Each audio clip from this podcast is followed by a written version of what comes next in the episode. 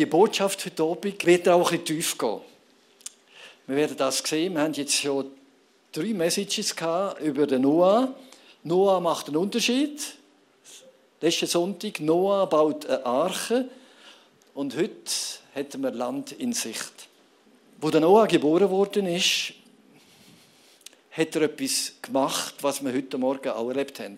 Die Kiana. Kiana heißt die Strahlende. Und tatsächlich, sie strahlt.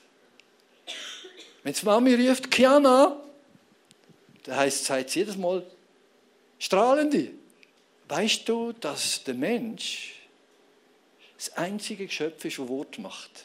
Alle anderen haben Geräusch. Geschöpfe, die haben Geräusch. Aber wir Menschen haben Wort. Und das, was wir sagen, passiert ganz ähnlich, wie Gott, der Schöpfer, es gemacht hat. Er hat gesprochen und es ist geworden. Also, der Name ist nicht bedeutungslos. Auch der Noah hat einen Namen gehabt und es steht explizit in der Bibel, dass sein Vater ihn genannt hat Trost, Erquickung. Schon der Vater von Noah hat gelitten unter dem, dass die Zivilisation von damals sich immer mehr von Gott abgewendet hat. Durch das ist das Leben immer härter geworden. Und als er einen Sohn bekommen hat, hat er dem Noah den Namen gegeben, du bist für mich ein Trost. Und jedes Mal, wenn der Noah dahergekommen ist, oder der Papi ihm etwas sagen wollte, Noah, so hat das geheißen, Junge, du bist ein Trost für mich. Kiana, Strahlefrau. Unser Joel, der noch klein war, wie sind kleine Jungs, ist er so ein, ein Dickerli gewesen, wird man ihm heute nicht mehr geben, oder? So. Und ich habe einfach gefunden, der, Name, der Mann hat, also der, der Bub, das ist einfach so ein schöner, kleiner Dicker. Und so habe ich zu ihm gesagt, Fudi. Fudi heisst so, also, oder? Und als ich dann einmal die Bibel gelesen habe, habe ich gelesen wieder, was Joel bedeutet. Joel bedeutet, Gott ist der Herr. Und da habe ich gedacht, ist eigentlich blöd, was ich ihm sage, kleiner Dicker. Er hat doch etwas ganz anderes. Jedes Mal, wenn ich rufe, Joel, proklamiere ich in die unsichtbare Welt hinein, Gott ist Herr. Wir sprechen etwas aus. Denk daran. Du als Mensch, als Bild von Gott, bist das einzige Geschöpf, das Gott gemacht hat, wo Wort hat. Und Gott sprach und es wurde. Und du hast Wort. Und die Worte sind von enormer Bedeutung. Und Noah hat auch einen Namen gehabt, wo sein Vater etwas ausdrücken wollte. In dieser schwierigen Zeit ist mein Junge ein Trost für uns. Und ein Trost für die Welt. Und es ist geworden. Er ist Hoffnung und Trost geworden von der damaligen Zeit. Wenn wir heute über das Thema haben, Land in Sicht, denke ich an etwas anderes. Zum Beispiel Land in sich bedeutet auch, man verliert, man hat vorher den Boden unter den Füßen verloren, oder? Irgendetwas, man ist isoliert und man sieht wieder eine Perspektive. Und der Noah war ein Mensch, der durch das durchgegangen ist, in durch eine schwere hoffnungslose Zeit. Ich weiß nicht, ob du auch schon so Zeiten gehabt hast, wo du denkst, jetzt ist alles dunkel, ich sehe kein Ende vom Tunnel, ich sehe kein Land, ich habe keine Perspektive mehr. Ich weiß, es gibt einige von euch, es gibt sogar junge Leute, die da innen manchmal denken, ich habe keine Perspektive. Was hat mein Leben für eine Bedeutung? Ich habe mal so eine Phase gehabt, mit ungefähr knapp über 20, während dem Studium, bin ich in eine lange Depression hineingekommen. Ich konnte nicht mehr schlafen, ich musste studieren, Nacht bin ich wach, konnte mich nicht mehr konzentrieren und ich bin wirklich durcheinander. Gewesen. Und eines in einer Nacht ist ein Wort an mich gekommen. Und das finde ich etwas Fantastisches. Wenn Gott, unseren Schöpfer Gott spricht, kommt das Wort in uns in eine Kraft über. Und das Wort ist damals Jakobus 5. Und dort steht, ist jemand unter euch krank? Der rufe zu sich die Ältesten, dass sie über ihn beten. Und die, das Gebet des Glaubens wird den Kranken retten. Das erste Mal, dass ich so etwas erlebt habe, ich habe zwar Theologie studiert, aber ich habe das noch nie gehört, dass es Älteste gibt in einer Gemeinde und dass, man krank ist, dass man dafür beten kann. Aber das Wort ist an mich angekommen. Und ich habe mir überlegt, zu wem will ich gehen? Und da ist mir ein Lehrer in den Sinn gekommen, ein Professor von uns.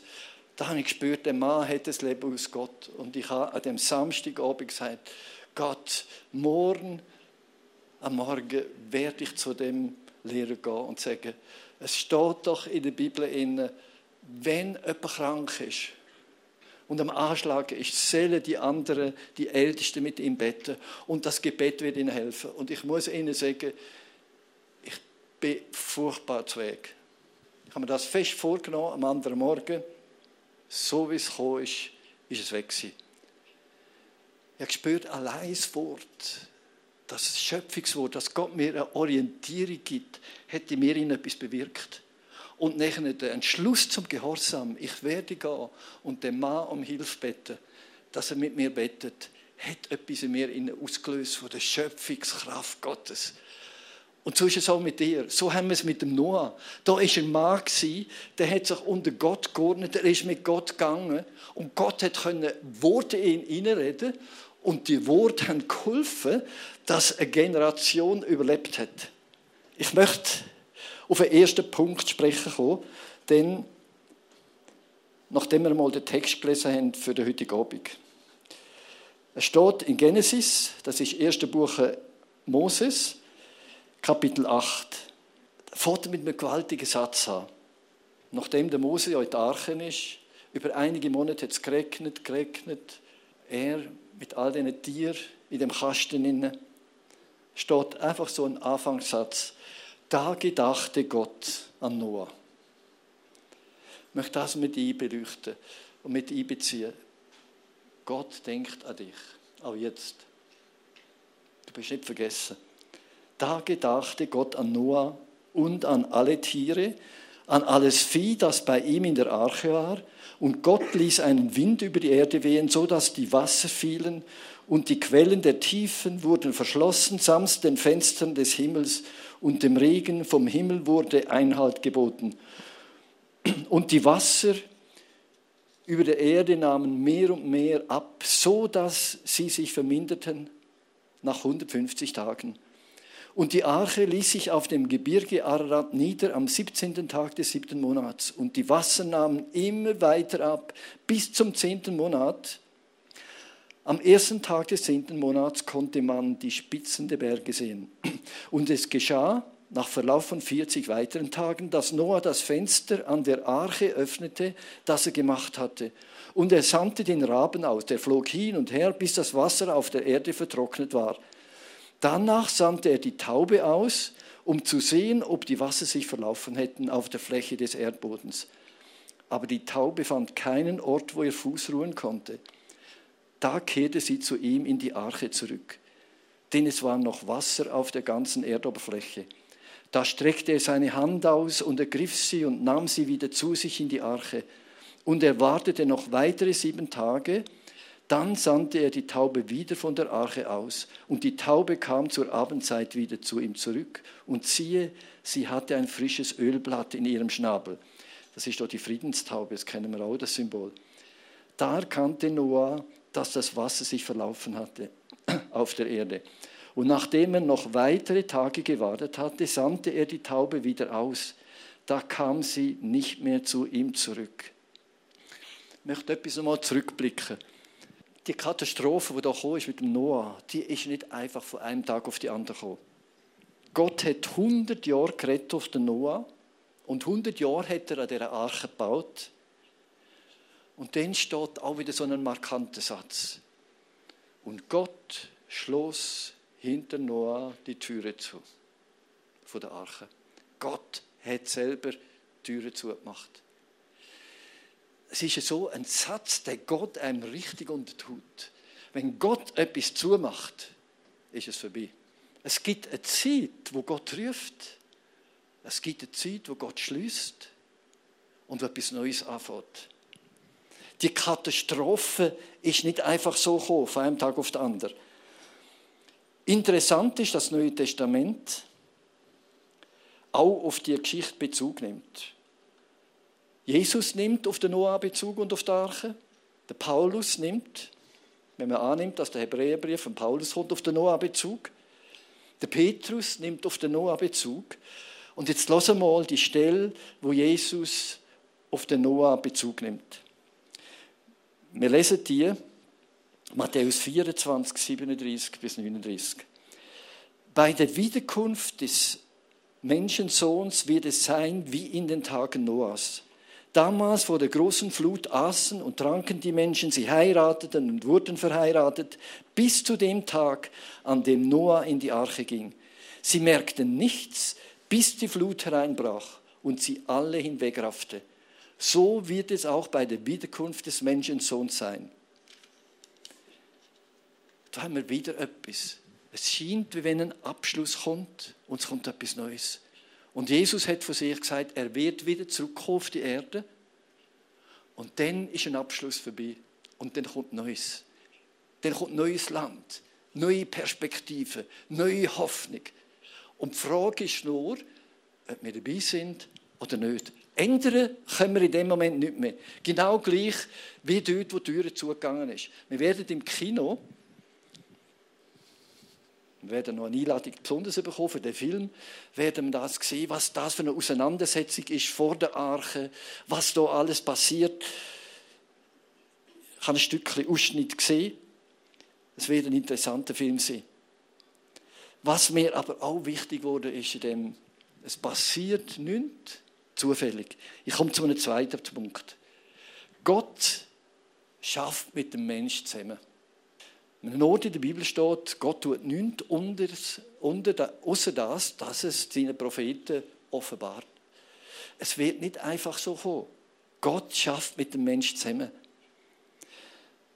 Und wir haben jetzt den Noah, das ist jetzt der Mensch, wo der Schöpfer mit ihm zusammen geschafft hat, wo er eine weitere Perspektive gemacht hat Kannst du dir vorstellen, dass die Fahrt, die Monate, glaube, es sind sieben oder acht Monate, wo der Noah in der Arche war, es war keine Kreuzfahrt. Mit schlimmem Menü. Und Wellnessoasen. Ich kann mir das als eine ziemlich eine harte Zeit vorstellen. Weißt du, was in Noah abgegangen ist, wo, Gott Türen zugemacht hat? und er draussen ein Geschrei gehört hat von Menschen, die plötzlich den Ernst der Situation verstanden haben. Das war wie ein Trauma auf dem Noah. Da bin ich fest überzeugt. Er hat gesehen, wie das Wasser kommt, wie die Flut über alles hinweggeht. Und er ist dann da in dieser Arche inne mit diesen Tieren zusammen. Acht Monate in einem Kasten mit so vielen Tieren die Hygiene und das, über das wollen wir nicht reden. Aber was im Noah innen abgelaufen ist, ist eine harte Sache gewesen. Vielleicht hat er auch mit einer Depression zu tun gehabt. Er hat glitt, glittet, glitten und betet und hat doch noch das Leben von sich, von seiner eigenen Familie, von seinen nächsten Angehörigen können retten. Aber was wunderbar war, ist, es ist unser Symbol, wo der Herr und wo die Bibel uns sagt, jeder Mensch wenn er in dieser Verbindung mit Gott lebt, hat eine Arche. Jesus, durch das, was er am Kreuz von Golgatha für dich gemacht hat, dass er deinen Schuldbrief aufgenommen hat, hat für dich wie eine Arche gebaut. Ein Zufluchtsort. Es gibt einen Zufluchtsort für dich und für mich. Genesis 6, Vers 9 steht, im Gegensatz zu seinen Zeitgenossen lebte Noah in enger Verbindung mit Gott. Und das ist mein Herzensanliegen für dich heute Abend, für jedes, was da ist, dass doch auch jedes von uns die Herzensbeziehung hat, damit er einig dabei ist. Es kommt der Zeitpunkt, vielleicht ist er nicht mehr weit, wo Jesus wiederkommt, wo der Zeitpunkt da ist. Und das heißt, wie ein Blitz kommt und dann gibt es keine Möglichkeit mehr, anders zu entscheiden. Dann ist der Zeitpunkt und der Zustand, das, was wir sind, ist festgelegt. Wir haben eine Entscheidung getroffen. Heute können wir eine Entscheidung für ihn treffen. Kennst du das aber? Hast du die Entscheidung für Jesus getroffen? Ich gehöre zu ihm. Dann möchte ich einen dritten Punkt erwähnen. Ein Gottesmensch betet, vertraut und tut, was Gott sagt.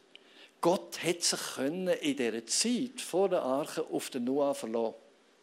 Er hätte mit ihm können reden. Der Noah hatte eine Beziehung zu ihm. Der Noah hat gewirkt für Gott und für sein Reich.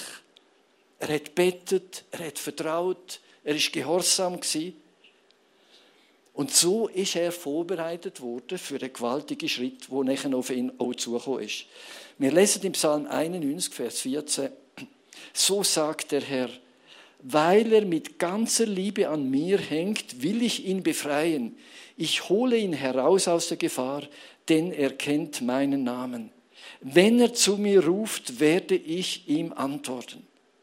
Ein Mensch, wo Gott vertraut, hat die Verheißung, dass Gott auf ihn lässt und dass er von der Flut nicht überrascht wird. Ich komme zu einem weiteren Punkt. Wir lesen denn da, Gott hat an Noah gedacht und greift ein. Gott denkt an Noah. Er greift ein, er verändert. Genesis 8, Vers 11. Gott dachte an Noah und an alle Tiere. Und der Psalmist, der betet, Psalm 115, Vers 11, folgende. Ihr, die ihr Ehrfurcht habt vor dem Herrn, vertraut auf den Herrn. Ja, er ist ihre Hilfe und der Schild, der sie schützt. Der Herr hat an uns gedacht und er wird uns segnen.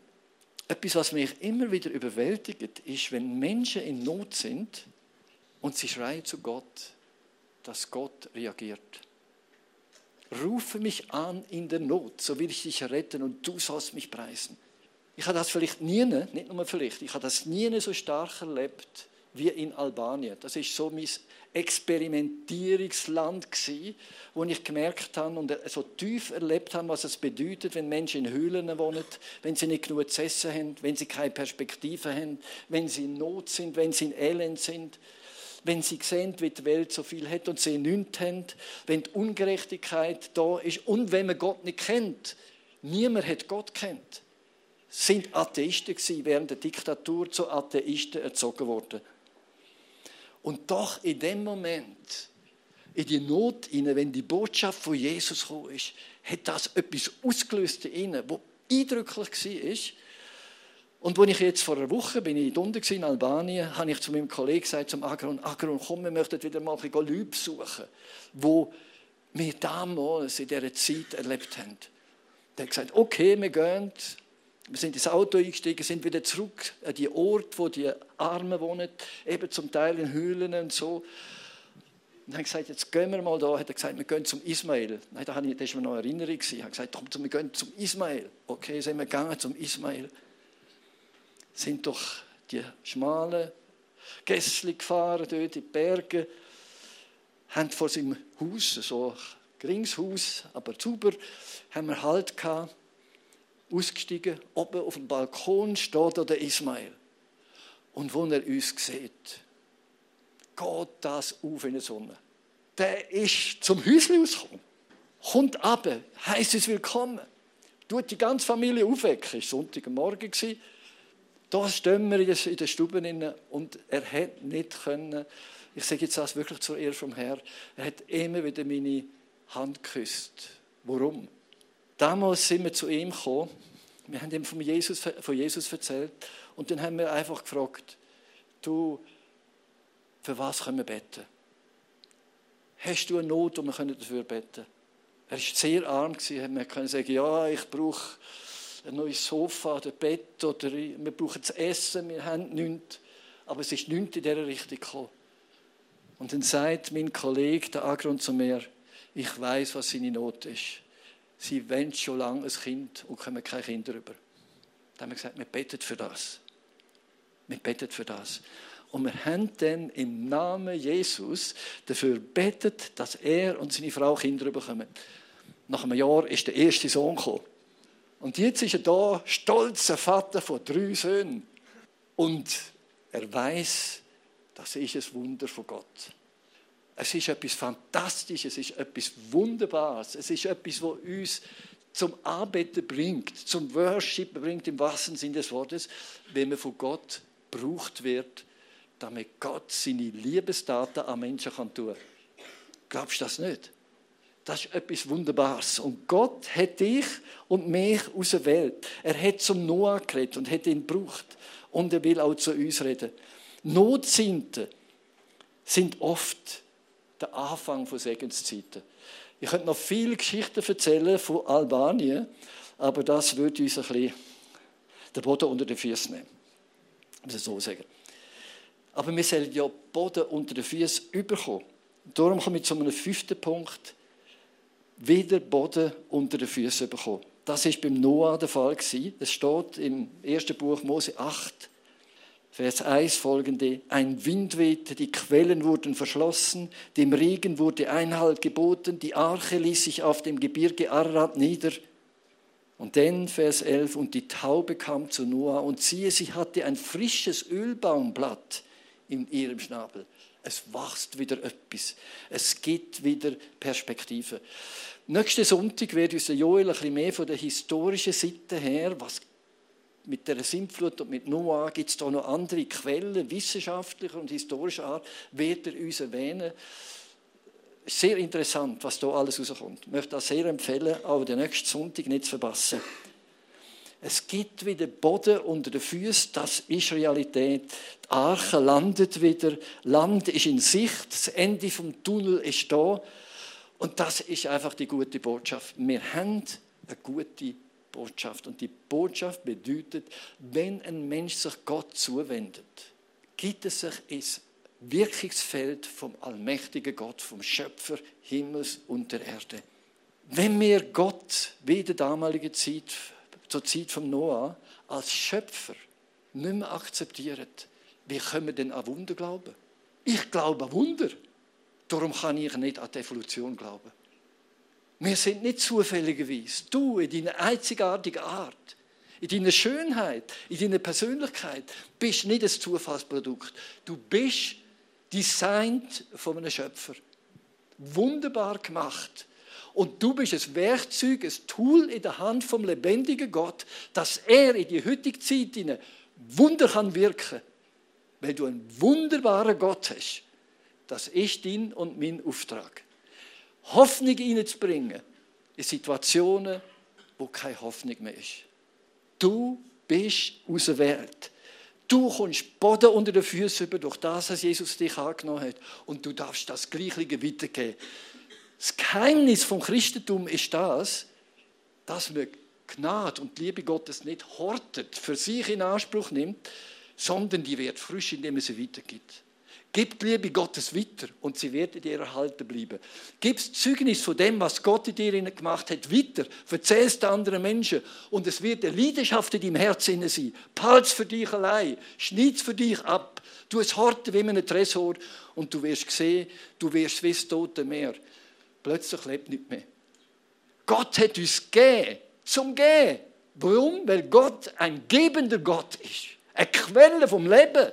Darum bist du auch eine Quelle vom Leben. Es muss und darf durch dies etwas Neues rauskommen in die heutige Welt. Die Welt braucht dich, bevor Jesus wiederkommt. Glaubst du das? Es ist so. Die Welt braucht dich.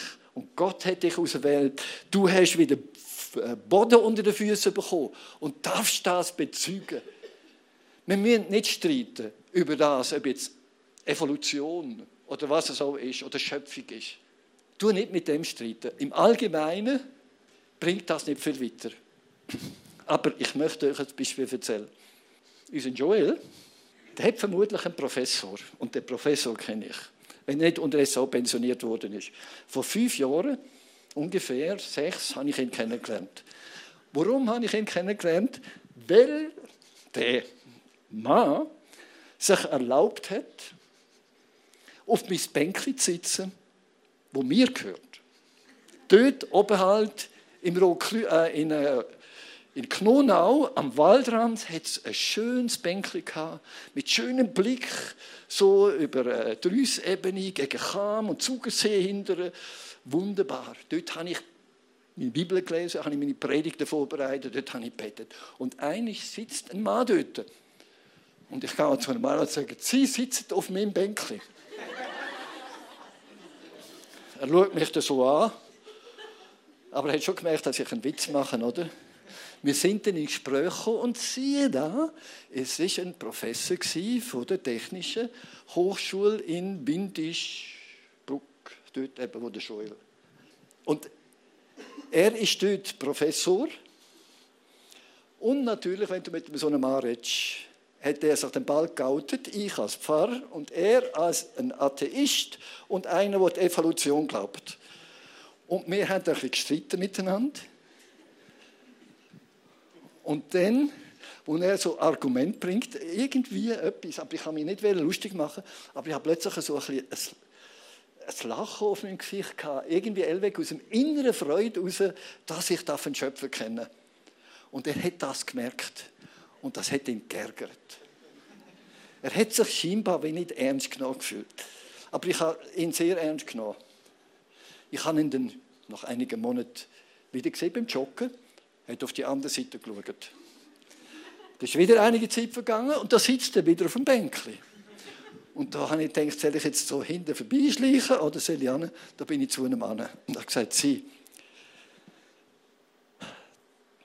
ich wollte nicht mit der Diskussion weiterfahren. Ich habe gespürt, Menschen brauchen etwas anderes. Ich habe zu ihm gesagt, Sie, darf ich Ihnen sagen, was Jesus in meinem Leben für eine Bedeutung hat?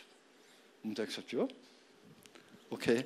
Und dann habe ich ihm zu erzählen, was Jesus mir bedeutet was er in meinem Leben gemacht hat, dass er mir neue Perspektiven, neue Hoffnung gegeben hat, eine neue Zukunft.